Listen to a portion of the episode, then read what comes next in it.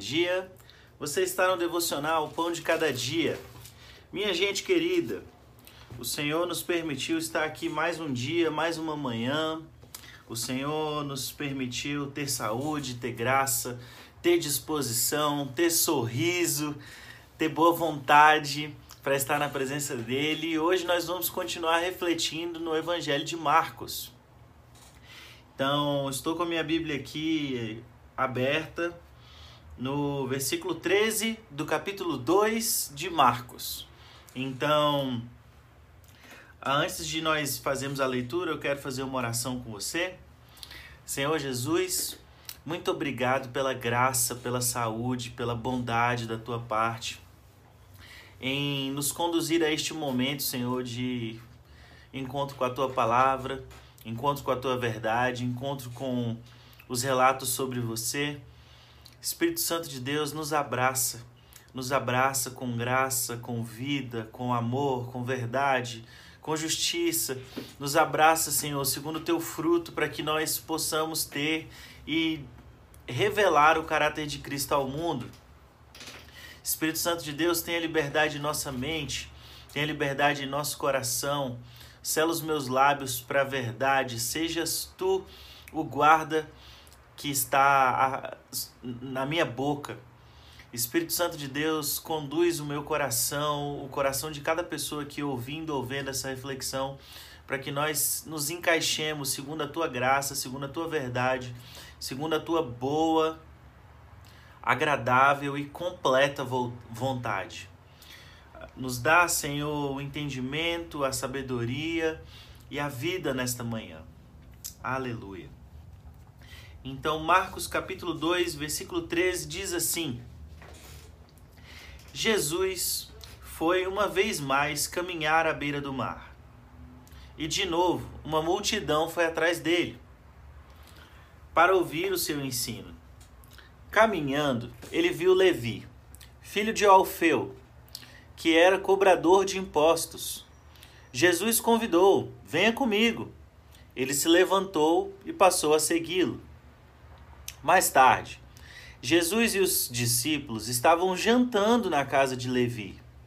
E os seus convidados eram pessoas de má reputação. Surpreendentemente, alguns deles se tornaram seguidores de Jesus.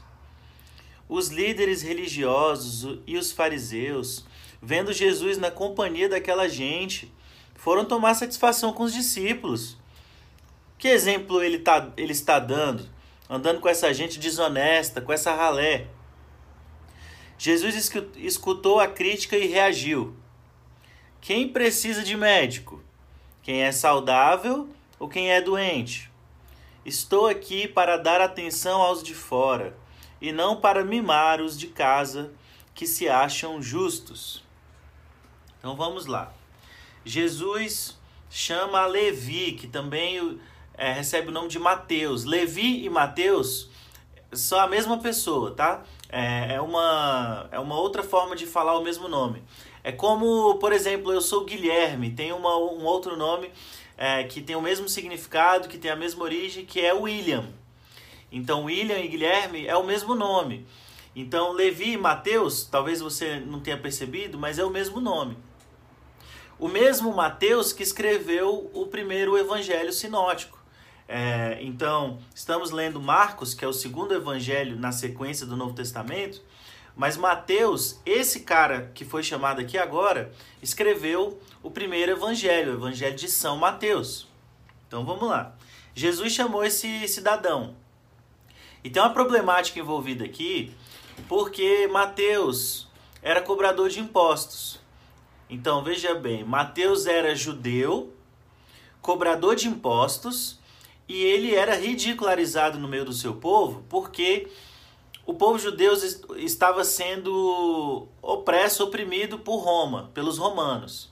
Então o Império Romano dominava também a parte a Judéia, Samaria, o lugar, Israel, onde, onde está Israel hoje, que é onde está acontecendo esse fato. Então veja bem, Mateus era um cobrador de impostos de judeus, mas ele era judeu. Então o seu povo olhava para ele e falava assim: Você é um traidor, rapaz. Isso aí é um sem vergonha. Como é que ele se coloca do lado dos romanos para vir cobrar imposto da gente? Aí, além de Jesus chamar esse cara, esse cara desgostoso, esse cara desprestigiado, esse cara é, questionável no meio da sua família, no meio da sua da sua cidade, no meio da sua assim, da, na sua casa. Jesus chama esse cara para caminhar com ele e mais do que isso, Jesus vai lá na casa do Mateus, lá na casa de Levi, senta e vai fazer, vai jantar com a turma do Mateus, com os cobradores de impostos, com aquele pessoal de má fama, alguns deles ou muitos talvez corruptos, porque não só cobravam impostos, mas cobravam a mais, cobra, usavam dois pesos e duas medidas, e por isso eles eram motivo de. Eles eram rechaçados. Esses cobradores de impostos, eles não eram. Não é. É diferente de como é hoje, porque hoje em dia a gente, quando vai pagar imposto, a gente sabe que está pagando imposto porque é, é para o governo, porque senão o leão. Ah, é, para, os, para os nossos bens, congela tudo, ou a gente paga imposto porque senão a gente fica com o nome sujo.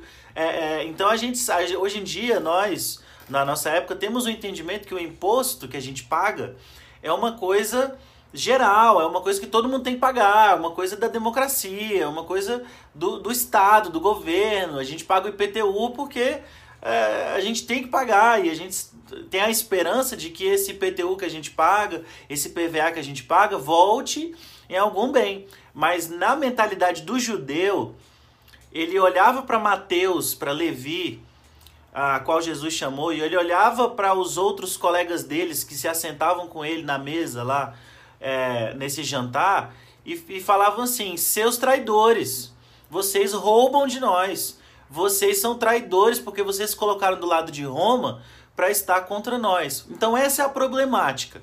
Jesus chamou um cara totalmente questionável agora para caminhar com ele e mais do que isso, ele sentou na mesa da casa desse cara junto com os seus companheiros e agora está jantando com eles.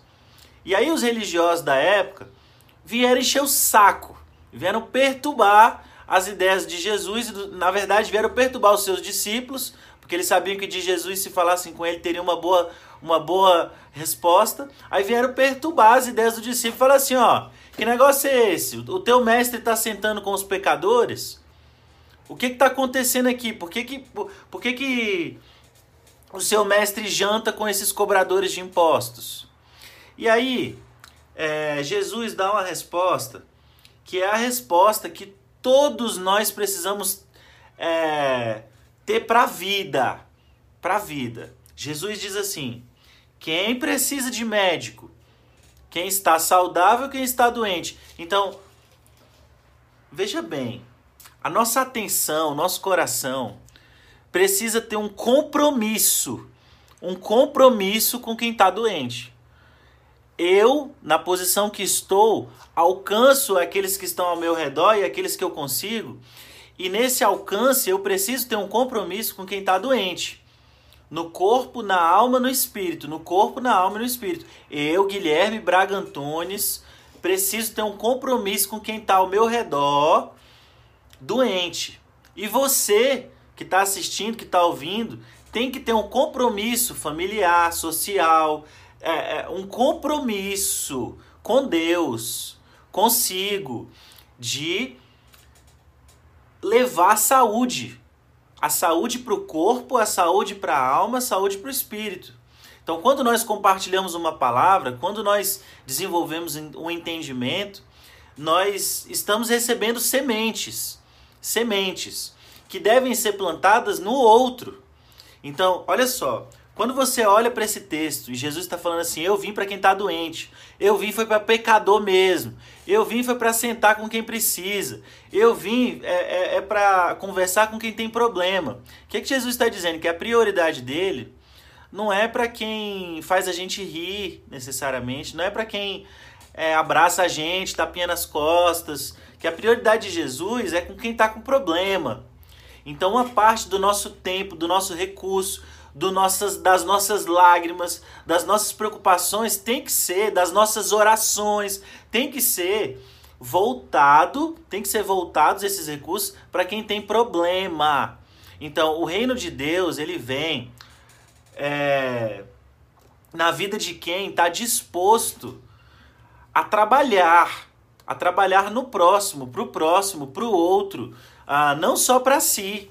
Então, tem gente que está buscando em Jesus um Salvador que o tire dessa vida, que o tire da, das suas obrigações, que o tire dos seus deveres, que o liberte. Tem gente que olha para o céu e fala assim: ah, eu vou para o céu.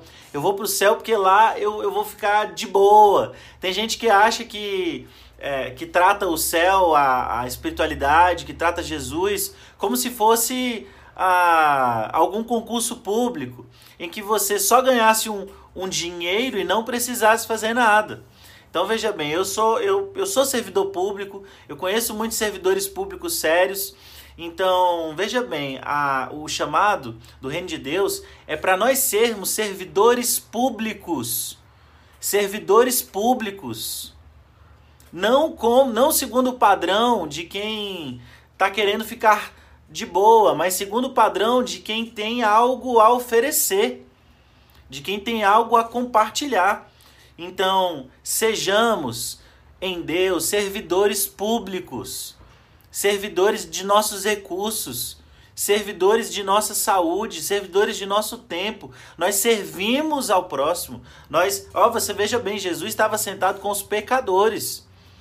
E aí a gente pode ficar tentado a ficar a querer sentar só com gente santa. Só com, só com quem a gente, só quem, só quem faz pudinzinho pra gente, só para quem faz comidinha boa. Não, veja bem, é para você levar o pudim. É para você levar o, a sopa, o frango, o pão, o biscoito, a água. É para eu fazer isso. Então, a caminhada com Cristo é uma caminhada de cura pessoal, porque ele não nos deixa quieto. Ele vai mexer conosco, vai nos transformando e vai nos fazendo entender as verdades que ele quer. Mas a caminhada com Jesus é uma caminhada de cura para o próximo, no próximo. Ele veio para quem está doente e eu também e você também. Está entendendo? Então, Jesus tem compromisso. Compromisso. Ele não está só compromissado, ele está comprometido.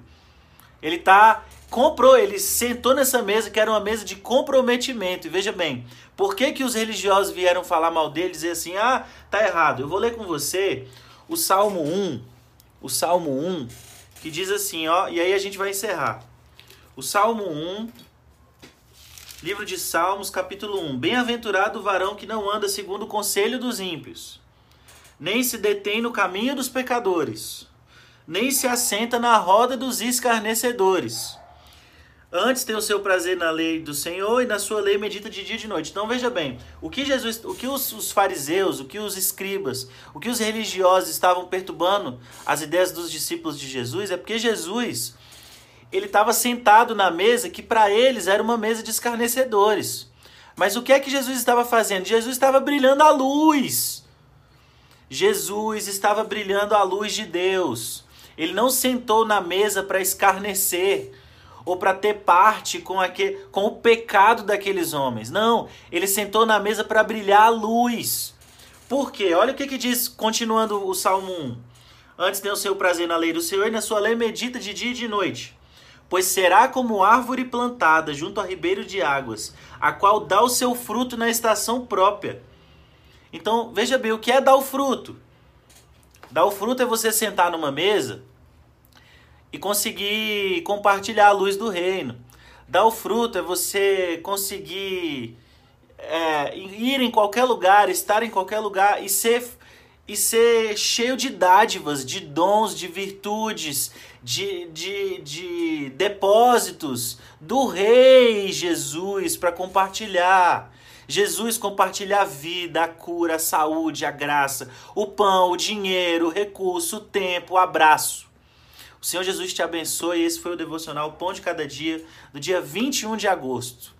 Amém.